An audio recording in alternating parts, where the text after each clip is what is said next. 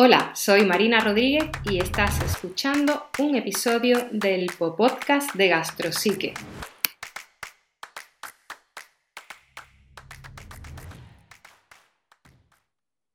Hola, ¿qué tal? Y bienvenido y bienvenida una vez más a un episodio de el Podcast de Gastrosique. Y hoy me hace muchísima ilusión estar aquí compartiendo este espacio con Melina y me gustaría que antes que nada que ella se presente un poco, que os cuente qué es lo que hace y seguro que nada más que con esa presentación ya entenderéis qué hace por aquí, ¿vale? Así que bueno, te doy el paso, Melina. Hola Marina, gracias por invitarme al Popocacas. Popocacas, ¿no? ¿Se dice? Sí, el Popocacas, sí. Popocacas. Sí, pues muchas gracias. Y, nada, bueno, pues em, bueno, llevo muchos años dedicándome a la medicina china y me especialicé, bueno, la vida me llevó un poquito por el camino de la salud femenina, la fertilidad y, bueno, me, encanta pues la parte tanto mm, divulgativa, preventiva, ¿no? También, no solamente pues tratar casos, sino que mm, de hecho creo que me gusta mucho más la parte más divulgativa. De hecho, eh, me gusta pues impartir charlas sobre esto. Hace años hacía un poquito más de estas, más divulgativo, ahora lo hago más en redes sociales, ¿no? y, bueno, creo que, la, que aunque yo siempre tengo una visión muy científica también, porque siempre a uno la parte científica con la parte de la medicina china que es más ancestral, que bueno, que tiene miles de años de antigüedad y no, tiene punto de vista científico, pero es verdad que aunando las dos cosas es una pasada lo que, lo que se puede llegar a, entender, sobre todo de una manera más integrativa, más holística, ¿no? Todo Y la parte digestiva siempre es el pilar de, todo. Eso. mente, cuerpo, mente, sistema digestivo, eh, medicina china es un pilar muy importante, por eso tu trabajo me encanta, ¿no? Es como, qué bien qué bien que profesionales que ya integren todo esto, porque hace falta. Hace falta, sí. Eso es así. Y antes de entrar en, faena, Melina, me gustaría que contaras a las personas que nos están oyendo dónde pueden encontrarte. Es decir, que pues redes, web, etcétera. Me encuentran, mm, bueno, Instagram ahora mismo es todo. Instagram estoy ahí, ah, es donde más estoy. Tengo mi página web, tengo mi teléfono, tengo mi email, eh, luego tengo consultas online y presencial. Presencial es en Málaga, Torremolinos. Y bueno, eh, es verdad que, bueno, que aunque haga acupuntura en presencial, también hago muchas más otras cosas que lo puedo aplicar en online y, que, como digo yo, eh, todos los caminos llevan a Roma. Entonces, bueno, con, con las pautas de reestructuración de hábitos de vida y demás, pues se puede hacer muchísimo. Así que nada. Vale. O sea que mm, aquí que lo tengo delante y para no equivocarme en ni una letra, por ejemplo, en Instagram pueden encontrarte si buscan fértil y cíclica.melina.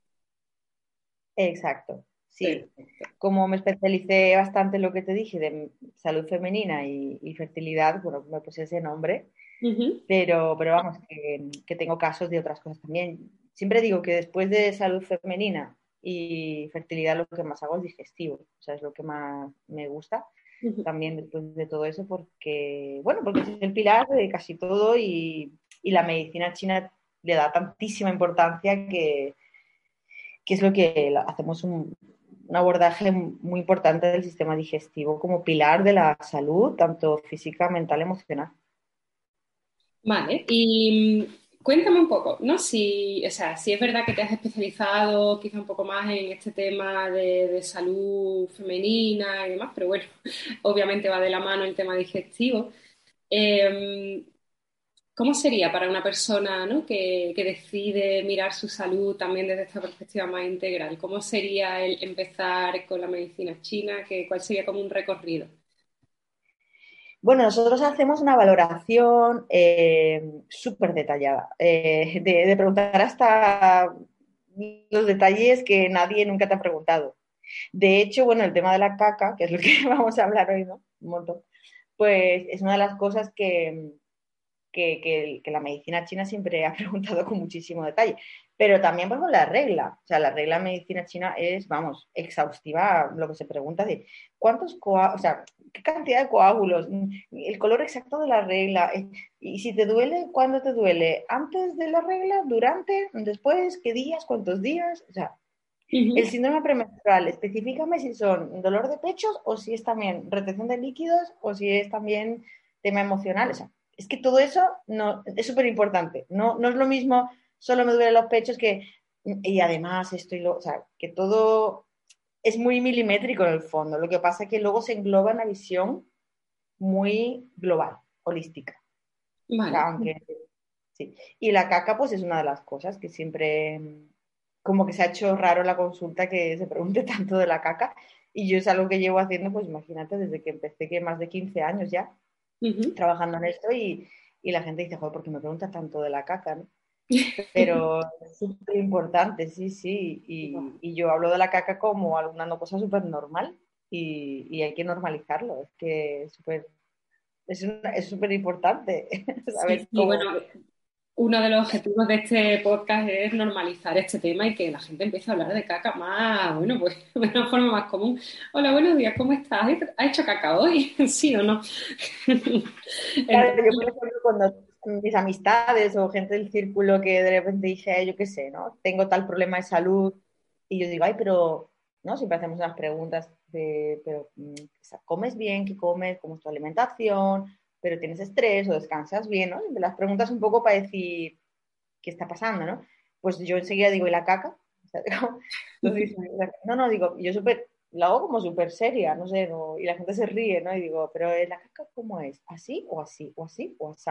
Entonces, como que... Luego te das cuenta que muchas personas no lo tienen muy claro. Dicen, ay, pues no sé, no me he fijado y tal, ¿no? Eso también pasa mucho que no lo tienen muy claro. Y, yo también me pasa, me, pasa también que cuando me empiezan a contar muchas cosas, yo veo claro que la caca debe ser de una manera. No sé si me explico. Es decir, que por mucho que me digan, no, yo creo que es normal, no sé qué, y yo miro todo el cuadro, también miramos la lengua en medicina china. Es una parte del diagnóstico muy interesante, sobre todo para ver desajustes del sistema digestivo, súper interesante. Y digo, esta persona tiene las cacas pastosas y no sé qué. O sea, es como que yo ya empiezo decir seguro, seguro, aunque me está diciendo qué tal. Y luego ya a las siguientes consultas me dicen, es verdad, me he fijado un poco más, ¿no? Vale, fíjate, ¿no? O sea, que, te puede contar alguien algunos síntomas y algunas cosas que no tengan nada que ver con la caca y tú ya enseguida puedes adivinar eh, cómo, cómo sale, ¿no? Sí, sí, sí, dices tú, esto no, no pues normal, normal, consistente, con buena forma, no sé qué. No, no, aquí no. Y nada, y eso hacemos una valoración muy, muy exhaustiva de todo, ¿eh? Eh, físico, mental, emocional, de todos los sistemas del cuerpo. Y luego se engloba eso como un esquema de disfunciones, ¿no? Como desajustes que es según el lenguaje de la medicina china, ¿no? que son un lenguaje pues, que os suena chino a todos, los, a todos los demás, pero para nosotros son códigos como de desequilibrio. Entonces buscamos la manera de que ese desequilibrio volverlo al equilibrio. Pues, por ejemplo, con hábitos de vida, alimentación, algunos suplementos, plantas, eh, técnicas de relajación, o sea, todo lo que haga falta, pues se va como guiando. Y, y ya está. Vale. Qué curioso me resulta, la verdad. que bueno, siempre te lo he dicho, que, me llama mucho la atención tu, disciplina, por llamarlo de alguna forma. Y, y eso de que, bueno, pues haya, sea como tan diferente, ¿no? De la medicina mm, convencional o alopática que tenemos aquí y, que se hable de eso, de, equilibrio en los sistemas. Mm, es que creo que debería ser así la base de prácticamente todo el cuidado de la salud, ¿no? Mm, y ese desequilibrio o no, esa búsqueda del equilibrio, tiene en cuenta probablemente en casi todos los aspectos del intestino, ¿no? Sí. Eh, a ver, una manera muy simple. Lo bueno de la medicina china es que tiene un lenguaje tan simple. Bueno, hay una parte más compleja, pero el resumen puede ser súper simple que hasta un niño lo puede entender. Y eso está muy bien. Es decir, tenemos cinco elementos y cada elemento engloba como sistemas de órganos y funciones. Entonces, hay un elemento que, bueno, a todo el mundo le sonará los elementos como aire, fuego, tierra, ¿no? Pues bueno, hay cinco y uno de ellos es el elemento tierra. El elemento tierra es como el centro, es como la base. Sí, elemento, es sí, como el centro de... Mm, eh, es como el pilar, por así decirlo. Si tierra no está bien, todo el resto es que no puede estar bien porque es como el pilar. Y tiene que ver con el sistema digestivo, sobre todo con intestinos, estómago. No tanto el hígado y tal, sino que es más el hígado sería otro elemento, que es el elemento madera. Pero bueno, suelen ir juntos. Cuando uno está mal, el otro está mal, bueno, en fin. Y, cada elemento también se le corresponde emociones. Una, digamos, unas funciones mentales o una tendencia emocional. Entonces, el elemento tierra tiene que ver con el, como digo yo, el run run, la preocupación excesiva, la, la reflexión excesiva, es que la mente esté a tope. Wow. Se trata en estrés, en un tipo de estrés muy común, el estrés, básicamente, porque un tipo de estrés común que tenemos en la sociedad es el que la mente está siempre sin parar. Y eso suele ser porque estamos damos mucha vuelta a las cosas, nos sobrepreocupamos, nos anticipamos, eh, bueno, por miedo, por preocupaciones, por porque estamos saturados de, tú sabrás mejor que yo todo este tema de psicología. Eh, pues eso, eso supuesto es muy interesante. Mira, medicina china dice, si el sistema digestivo como tal no está bien, bueno, voy a empezar al revés. Si tenemos este tipo de emociones, el estrés mental y tal, eh, preocupación excesiva, generamos un desajuste y un desequilibrio del sistema digestivo. Pero al revés también. Si el sistema digestivo no está bien, hay una tendencia a que tú estés más estresado y sobrepreocupado.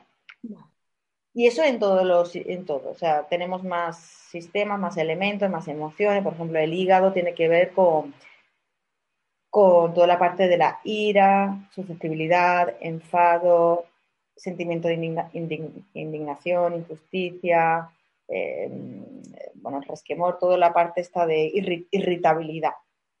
Entonces, si hígado no está bien, tiene tendencia a, a, esto, ¿no? Y al revés, si tienes mucha tendencia, está todo el día con enfado, pues bueno, pues, por tema de estructura de personalidad y todo esto, pues tiendes a sobrecargar el hígado. Bueno, y no tanto el hígado como órgano, que también, sino que todo lo que engloba el hígado, que es funciones de, detoxificación, etcétera, etcétera. Y el sistema digestivo, pues igual, pues em, que al final todo está como mezclado. Es que eso es lo, interesante de la medicina china, que no lo podemos separar, no es como la medicina alopática. Es que no se puede separar. Entonces, la gente quiere saber, entonces, ¿qué tengo? Yo, vale, tienes un poco de todo, porque está eh, esto así, esto así, pero claro, si está esto así, esto también está así, porque alguien que tiene mucha ira, mucha, mucho enfado, también tiene mucha sobrepreocupación y la mente también está. Entonces, al final, es que todo está desajustado.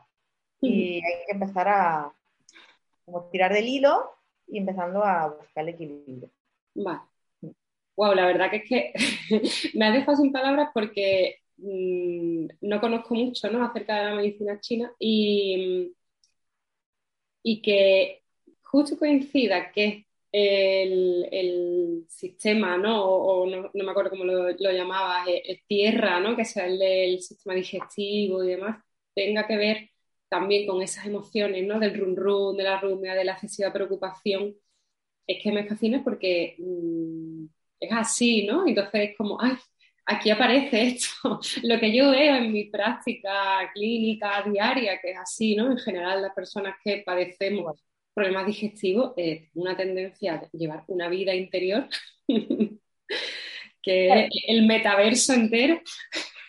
Es que claro, tú suena un poquito, a ver, suena un poquito como, yo estuve aquí antes que todos vosotros, pero entiende mi, posición de, desde el año 2000, imagínate en el año 2000 que ni siquiera se hablaba de, de, dieta antiinflamatoria, no se hablaba de refinados, no se hablaba de nada, no se hablaba de mente-cuerpo apenas, eso era de gente esotérica. Y ahora yo, como espectadora, voy viendo y digo, wow, gastrosique, ostras, o no sé qué, o tal otra profesional que hace otro abordaje más tal, o que ya lo, no sé, es, como qué bonito que, que, esto esté avanzando porque era necesario y que la ciencia la acompañe, sobre todo eso, que la ciencia la acompañe porque cada vez hay más estudios de, de todo esto, o sea, se sabe, es que es así. Cada vez hay más estudios y como tú dices, y, ojalá la ciencia acompañe. Y Mm, es que es tan necesario, a mí me enriquece tanto, ¿no? Conocer este tipo de, cosas como profesional, porque, bueno, yo eh, soy psicóloga, eh, no he parado de formarme, me sigo formando actualmente a día de hoy, ¿no? Y, cada vez entiendo mucho mejor cómo funciona nuestro cerebro, cada vez entiendo mucho más. Pero claro, la formación que a mí me pueden dar o la que yo puedo acceder desde el punto de vista psicológico es muy mm, acotada. Es decir, me enseñan cómo funciona la mente, pero ya, o sea, no me enseñan qué efectos tiene eso en, nuestro organismo y al contrario. Entonces, bueno, me parece súper enriquecedor y cada vez más importante, ¿no? Que haya profesionales también como tú que tienen esta visión integral, aunque tú vengas ya de vuelta, que hace 20 años, hace milenios que la medicina china sabe esto, ¿por qué la hemos ignorado tanto tiempo? Bueno, como el tema del ciclo menstrual, tú sabes que ahora se habla mucho del dolor, no es normal, de la regla. Bueno, ah, total, eso nosotros, la medicina china lo hice una harta de veces. Hoy he dicho aquí, muy malagueño esto, una harta. Bueno, las, dos somos aquí de Málaga, nos sale una harta. Pues eso, que, son cosas que, que, para los que hacemos medicina china es algo como obvio, y ahora es una pasada que, nos acompaña un montón de profesionales a la vez que, que se sepa y que, no tengamos que estar ahí.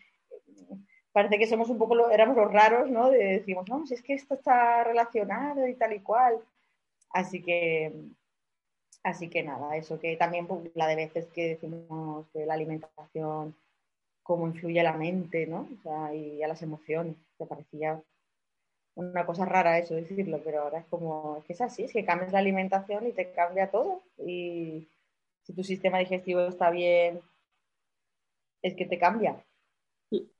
¿no? Y al revés también. Es que esa es otra, que, que, hay pacientes que sí, que, digo yo, como que, que tienen un coco más amable y en cuanto tú le haces unos cambios, todo se ajusta. Pero los que tienen un coco fuerte, dices, mira, aquí hay que ir a terapia porque por mucho que estemos ajustando todo esto, tu mente es tan fuerte que es que no, sé, que no podemos. O sea, hay que hacer una reestructuración de una reeducación, bueno, en psicología y todo eso, porque tú lo verás, es un montón, es que es impresionante cómo cambiar la dinámica, porque por mucho que cambiemos alimentación o hagamos un protocolo para reestructurar el tema digestivo, es que si la mente no hace un cambio de, chip y, un cambio de visión de las cosas, no hay manera.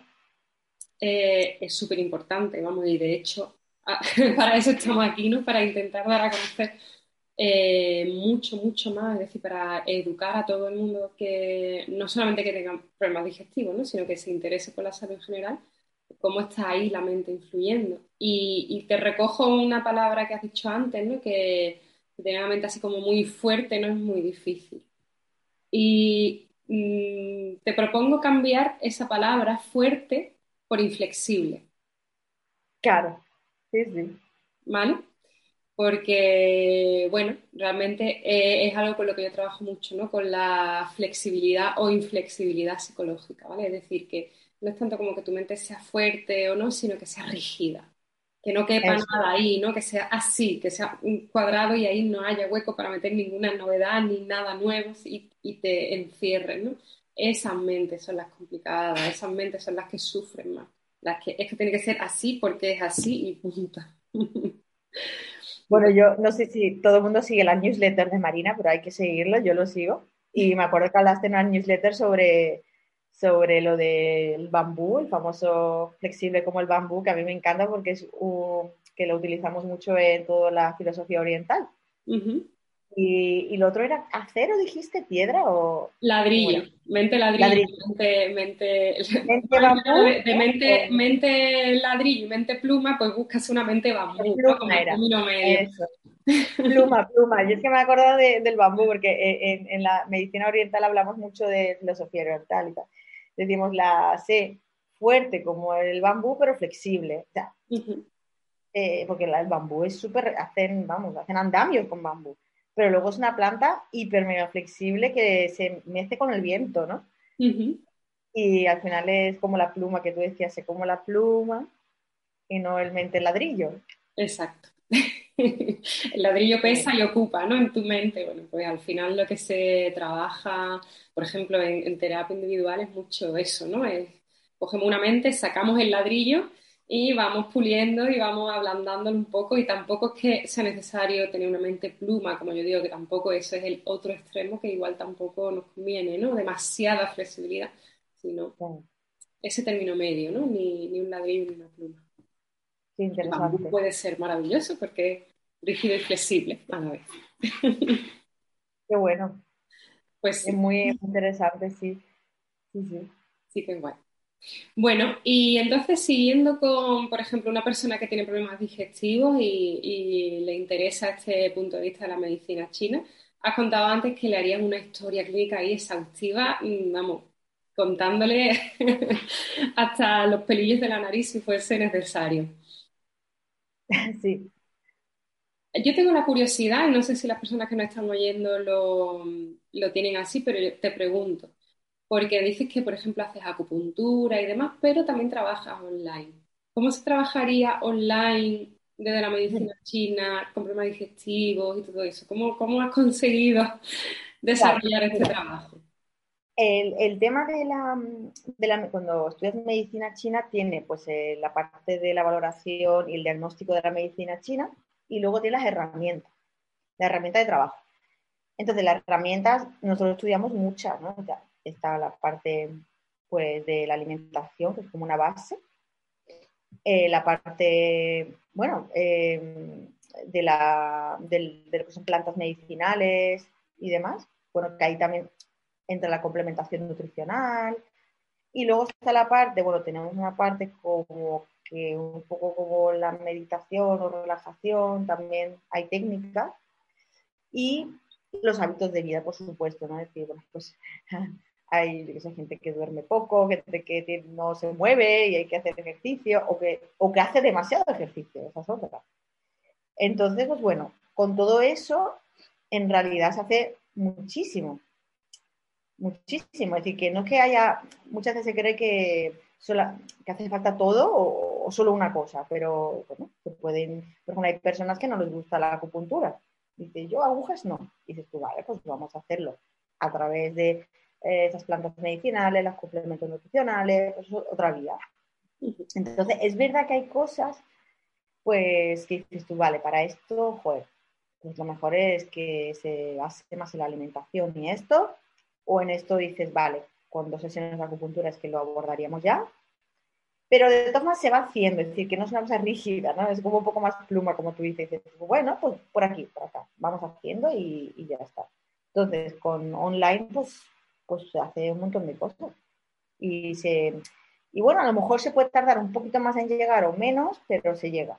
Eh, porque es verdad que la acupuntura es una herramienta impresionantemente buena pero también se tiene que acompañar del resto. Es decir, por ejemplo, el tema digestivo, por mucho que hagas acupuntura y no le cabe los hábitos de alimentación o de vida, o, le digas, mira, ve a terapia, haz esto, lo otro, yo sé, que al final es que es todo muy integrativo. Así que, pero vamos, que no es imprescindible la acupuntura, me refiero, es una herramienta muy interesante, pero que no es imprescindible tampoco para llegar a, al objetivo. Vale.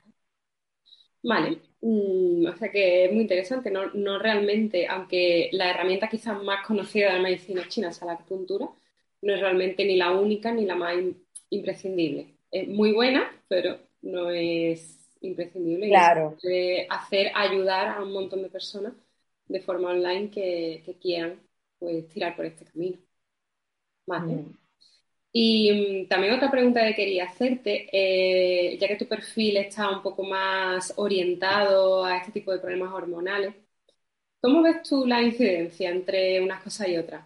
Es decir, ¿ves que tus pacientes en general que van, acuden a tu consulta más por un tema hormonal, a lo mejor de fertilidad o de ciclo y demás, suelen tener problemas digestivos? sí, no, está relacionado. Bueno, está relacionado seguro, porque tal y como me has dicho. Claro, tú ya lo sabes. Es, es, que, claro, si eso no está funcionando bien, primero no se absorben bien ciertos nutrientes y segundo se reabsorbe pues demasiadas toxinas que no queremos.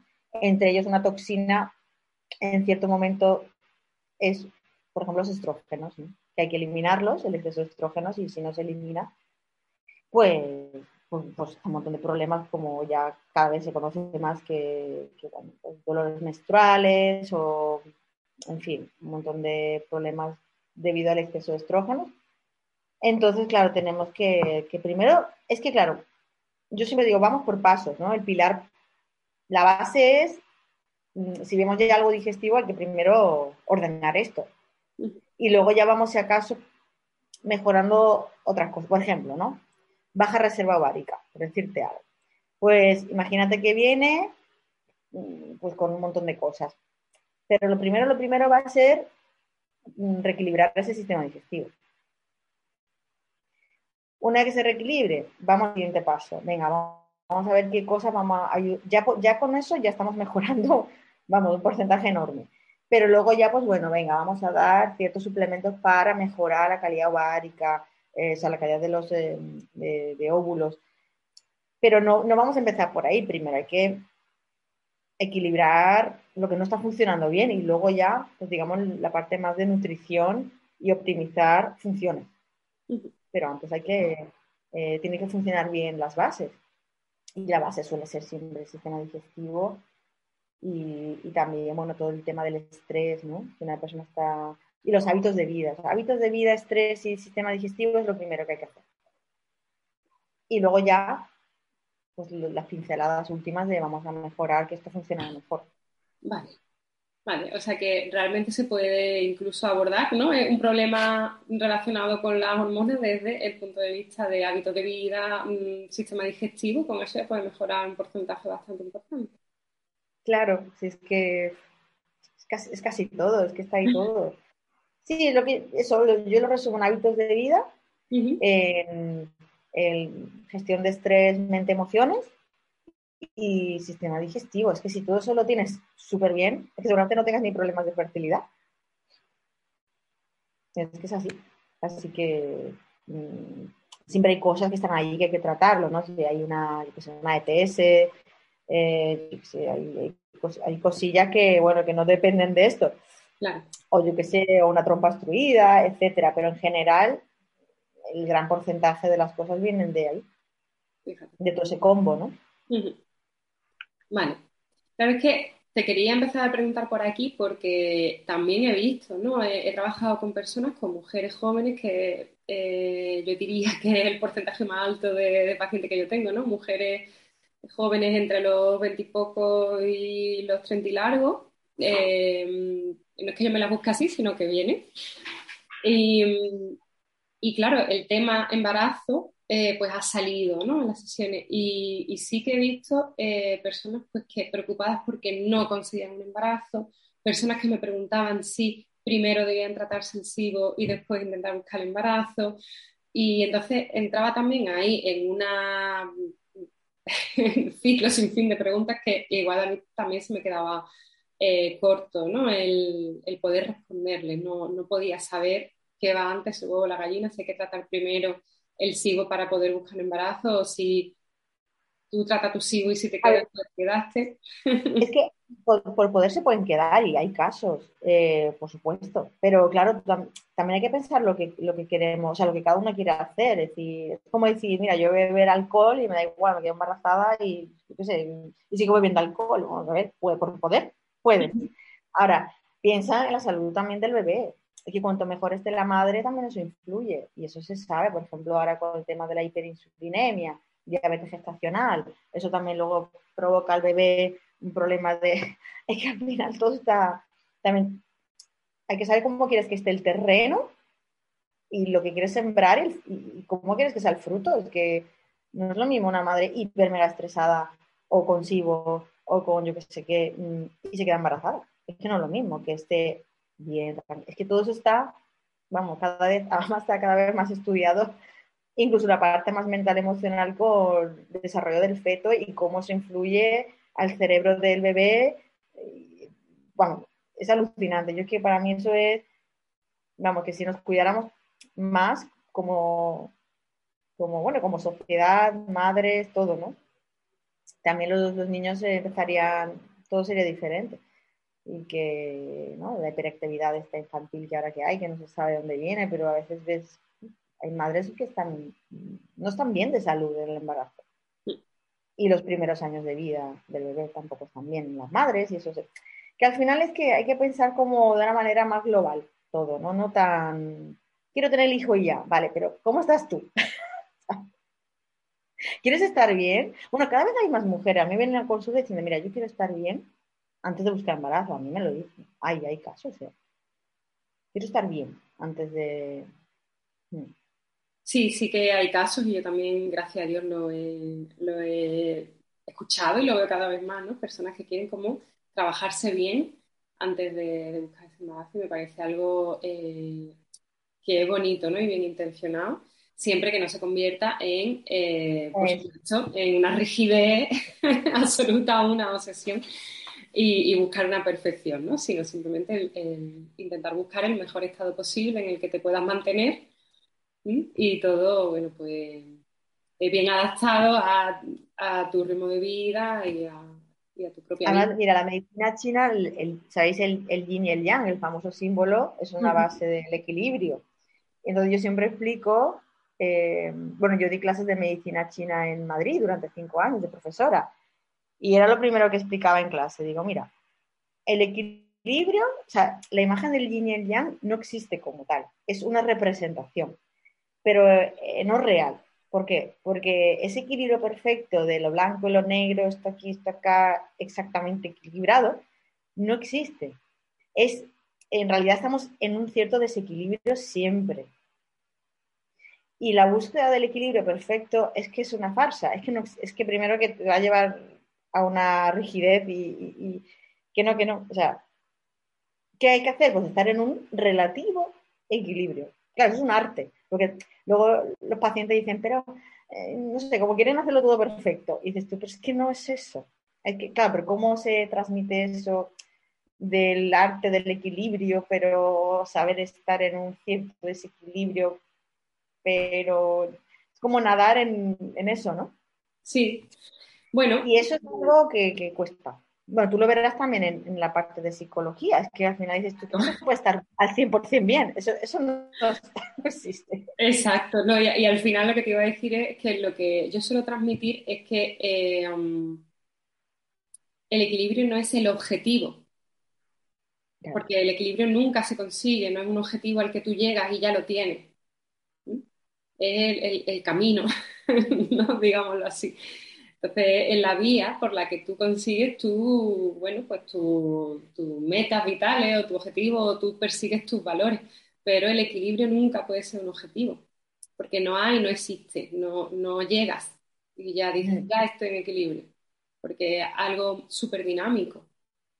O te dura un día, ¿no? sí, o, un segundo, ¿no? Es como, ¿qué, te mantiene en, equilibrio, ¿no? Si nos imaginamos esa, las típicas pesas estas eh, que tenemos, ¿no? la balanza, pues mm, es como si tú vas poniendo gotitas de un peso en el lado y después la vida te va poniendo en el otro lado y vas así, así, así, y dices, ay, ¿cómo consigo el equilibrio? Bueno, pues eh, sigue intentando y habrá veces que la balanza un poco así coincida y después así. Eh, el equilibrio al final, la búsqueda del equilibrio debe ser constante, no puede ser un objetivo al que se llega y punto. Sí, yo creo que, bueno, por lo menos para mí por lo que veo también en los demás, que para mí las bases de mantener ese cierto equilibrio o la tendencia de hacer bien esa balanza un poquito para que no se descompense demasiado es mis hábitos de vida, eh, mi alimentación y la gestión mental emocional de, los asuntos y que parece poco lo que he dicho, pero es mucho, es mucho.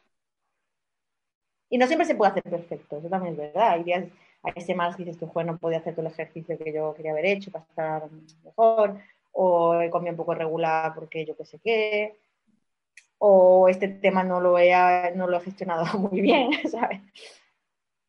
Vale, pero qué tres cosas tan importantes, de verdad. O sea, es hábitos de vida, gestión del estrés y ejercicio físico. No, alimentación, ¿no? Es que al final hábitos de vida para mí es todo eso. Es que eso te iba a decir, es que no, sabría. Es como, es como la rutina, ¿no? De los hábitos, es decir, los hábitos diarios, ¿no? Y luego está la gestión mental emocional de las cosas. Pero sí, en los hábitos está el ejercicio, el descanso, el saber parar y también tiempo para ti, la alimentación, ¿no? O sea, mm, eh, bueno, también temas más de autocuidado que, que, puede ser, por ejemplo, pues el contacto con el placer, ¿no? El disfrute y el placer, que yo siempre digo, si es que todo no es, todo no es relajarse, es que también hay una parte que se habla poco, que yo cada vez lo hablo más con los pacientes, digo que no es la gente se cree que para bajar el estrés solamente hay que hacer ejercicio de relajación o tal. Y digo, no, pues es que también hay que conectar con el placer y el disfrute, que es, eso las mujeres lo tienen, pero súper olvidado. Es como, y que todo es obligación o venga, me, tengo que relajar. Y dices tú, ¿y dónde está el disfrute y el placer y el gozo? Y eso cada vez está olvida. Es como que algo que no, que no se piensa en eso, ¿no? Qué importante eso que me dice. Y sobre todo recalcando que es verdad que la mujer, bueno, pues por millones de factores que igual no nos vamos a poner aquí a, debatir, eh, tenemos relegado eso a un, no, un segundo plano, sino un plano que está guardado en una caja fuerte en la recámara de, en fin, la tenemos como muy lejos, ¿no? Porque parece que nos hemos acostumbrado y además según en qué etapa de tu ciclo vital te encuentres, más aún. Y es como eso es lo último. Y al final eh, hay muchas mujeres que dicen, no, pero si yo más o menos no sé por qué sigo mal a nivel intestinal, si yo, bueno, pues llevo un tiempo de terapia, eh, intento relajarme, tengo tiempo para mí, pero el tiempo para ella a lo mejor se resume en ir al gimnasio como de forma obligada porque hay que hacer ejercicio. Y es como, mm, no, ¿con qué disfrutas tú, de verdad? Y no, no o, con Netflix, o con Netflix. También. También.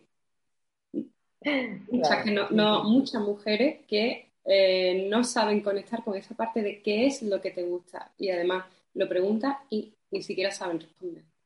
Eso es súper importante. Sí, es, una cosa que, es preocupante. ¿eh? La verdad es que a mí me, asombra el vorágine ¿no? del estilo de vida que hay, que es como solamente el hacer, hacer, hacer, las obligaciones y, y dices tú, pero... claro, pero bueno, tú y yo es lo que dices, si vamos el porqué de las cosas, pues bueno, en fin, que nuestros padres y nuestras madres, bueno, eh, en fin, que se centraron sobre todo en, en la parte productiva, ¿no? De, ser productivos ante todo. Exacto. Venimos con esa cultura ahí arraigada bien de producción, producción. Pero bueno, la cosa es que em, mm, me gustaría ir concluyendo, ¿no? Y me quedan ahí un, par de preguntas que, que, hacerte. Pero igual esto es meternos un poco en un jardín del que no sé si vamos a saber salir. Pero mm, yo tengo una reflexión y es que eh, cada vez las personas tenemos más claro eh, este tema del estilo de vida, ¿no? O, por lo menos cada vez nos resuena más, ¿no? En, Instagram hay un montón de healthy lifestyle y todo este tipo de cosas, ¿no? De, venga, hay que hacer ejercicio de fuerza, hay que hacer este tipo de cosas, eh, venga, el contacto con la naturaleza y no sé qué. Y entonces eso, bueno, pues se nos vende continuamente y demás. Y tengo la sensación, no sé si la tienes tú, de que hay personas, eh, muchas personas, que mm, viven esto del estilo de vida como una eh, obligación, ¿no? Como un tengo que hacer esto aquí así, sí o sí. Y entonces, ¿hasta qué punto eso no nos sale el tiro por la culata? No sé, ¿tú qué piensas? Es que es lo que has contado antes del ladrillo, mente el ladrillo. Yo lo veo mucho. De hecho, lo que más me encuentro en consulta, fíjate, es que es como, madre mía, ¿cómo estamos? Es decir, cuando yo, por ejemplo, digo, bueno, vamos a intentar una dieta antiinflamatoria, por ejemplo, eliminar estas cositas, meter un poco más esto, hace un poco de ejercicio, que sí, el ejercicio de fuerza, bueno, yo qué sé, ¿no? Es que lo hacen toda la perfección. Y eso, digo, ostras, es que no es eso. Claro, y veo que se está retroalimentando esa cosa de la rigidez, del perfeccionismo, de la autoexigencia, y es otro estrés. Y yo digo, a ver cómo, ¿sabes? Entonces, claro, en esos casos, pues mm, yo cuando veo que las, las píldoras que les doy de, recomendaciones no se están llevando bien, digo, es que aquí hace falta una terapia para reestructurar todo esto, porque es que, es que no esta no es la idea. La idea, claro, ¿y qué es la idea? Pues es un arte, es que es un arte de poder coger la información, el conocimiento y fluir con eso. Eso es algo complicado, ¿por qué? ¿Por qué? Porque venimos de una estructura de una mentalidad muy occidental, aquí en Occidente, pues comparado con la, con la estructura más oriental que se habla, ¿no? De, de la flexibilidad, de, del fluir, de todo eso, pues aquí en Occidente somos muy rígidos, ¿no? Nuestra forma de pensar es A o B, C o D. Y es como, vale, ¿qué, es lo que, pero ¿qué es lo que tengo que hacer? Y tú, vale, pero que tampoco lo tienes que hacer al pie de la letra. Es decir, que si un día no lo haces, es que está perfecto. No pasa nada. claro, entonces dice, pero entonces ¿cuántas veces lo tengo que hacer? Y tú, pero no, si es que no es cuestión de encontrar el punto exacto a todo. Y claro, y, es, pero es que eso es un tema mentalidad. No es un tema de. Es que no hay una fórmula mágica, es un tema de, de cambiar eso, la rigidez, ¿no? El, de ladrillo a pluma. que, y eso es un tema que tú ya sabes que es como complicadísimo, pero pico y pala. Es complicado, ¿no? Pero es que fíjate, yo te puedo poner un ejemplo hasta de, una paciente a la que le he llegado a prescribir, no, no, es una prescripción médica ni nada, ¿no? Pero bueno, en psicología a mí me gusta trabajar como con tareas, ¿no? Y una tarea era que no hiciera ejercicio de fuerza una semana. Sea, era como, mira, a ver, ¿cómo te sientes si no haces esto? Que tú fíjate que se supone que es un hábito saludable, que es algo que, hay que hacer, pero la persona lo había añadido a su vida como eh, un, tip más, un tip más de eh, estoy haciendo todas mis obligaciones. Y entonces, bueno, al final le estaba eso resultando bastante catastrófico. Y, y, bueno, pues a veces yo hago como pequeñas pruebas, ¿no? Y una de ellas era, vale, esta semana no lo vas a hacer. Digo, a ver, qué te cuenta tu mente acerca de esto. Y ya trabajaremos. Fíjate, hace, hace poco tuve una, paciente online mm, de fertilidad. Mira, era un caso extremo de los que he visto también de... Ella lo reconocía, ¿eh? decía, sí, sí, sí tienes razón. Mira, había hecho, estaba haciendo de cosas y había hecho de cosas y bueno, unas cosas que hasta, ni yo conocía. Es decir, alucinante. Alucinante. Y yo, y claro, me venía a mí como diciendo qué más puedo hacer o, ayúdame, ¿no? Y yo dije, pero si aquí, aquí lo que hay que hacer es quitar. Entonces, básicamente digo, aquí yo no te voy a añadir nada más, es que aquí es quitar. Quitar, quitar, quitar, quitar, fíjate. Era como, pero si es que tantos suplementos, tanto no sé qué, el registro del ciclo con, no sé, bueno, eso era, digo, claro, es que aquí hay un estrés importante. Y además, fíjate que la tiroides la tenía tocada y ella, excelente como comía, excelente no, lo siguiente ya, ¿eh? Ejercicio, todo moderado, todo súper bien. Y yo digo, claro, la tiroides está agotado por algo y no es por la alimentación, no es por el descanso, ni por esto, es por tu estrés. Entonces digo, aquí lo que hay que hacer es quitar, quitar, quitar un montón de cosas. Fíjate. Sí.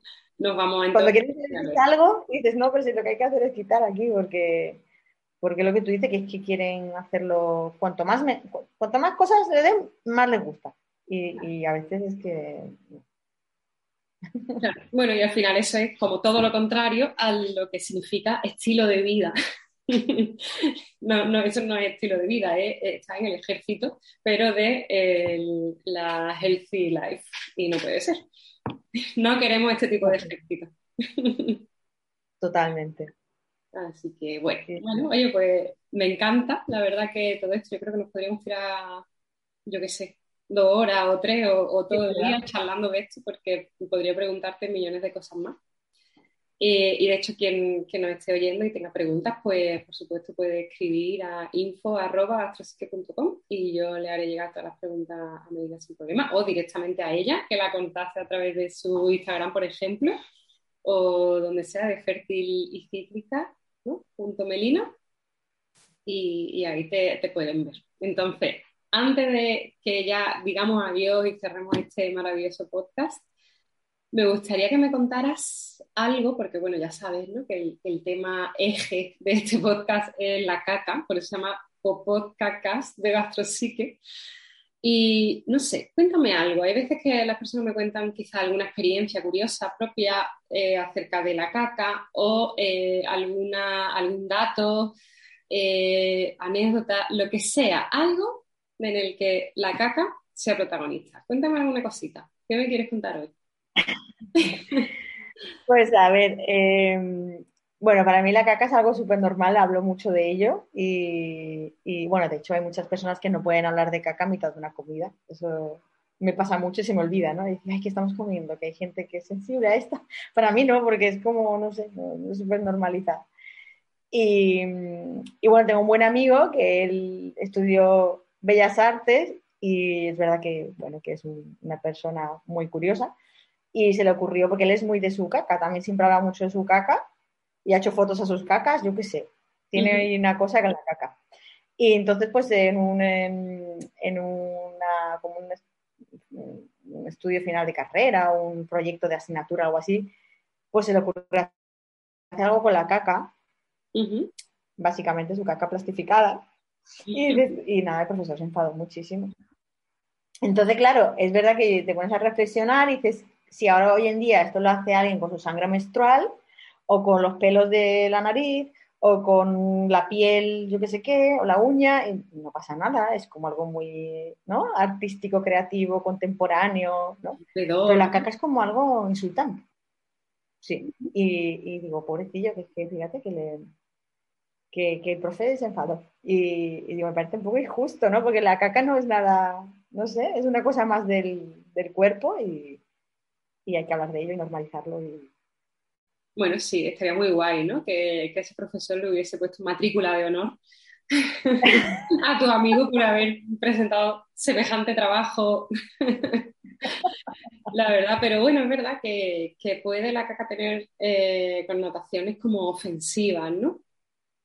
Fíjate, algo tan, tan natural, tan de todos los seres vivos, y que, hayamos como sociedad convertido en algo ofensivo o algo que signifique como desprecio, ¿verdad? Que probablemente ese profesor se lo tomó así. Así que bueno, vamos a intentar no que cada vez más gente presente cacas en sus proyectos de, final de curso, pero sí que por lo menos a través de hablar más de ello, que se normalice un poquito más. Pues sí. Bueno, Melina, pues nada, muchísimas gracias por haber pasado este ratito. Me ha encantado charlar contigo, así que espero que podamos tener una segunda ronda. que podamos hablar un poquito más adelante. Y pues, nada más. Pues muchas gracias, Marina. Ha sido un placer y la verdad es que ha sido, ha sido muy ameno y, está, me encanta pues hablar contigo de todo esto porque, claro, si tú eres aquí la que une mente y cuerpo de una manera que, bueno, que a mí me encanta, me encanta y que, y que nada, que a ver si hay otro, otro capítulo, pues aquí estaré charlando si quieres. Genial, pues muchísimas gracias y muchas gracias a todas las personas que, que nos han escuchado hoy y esperamos en el próximo capítulo. Un abrazo. Un abrazo, gracias.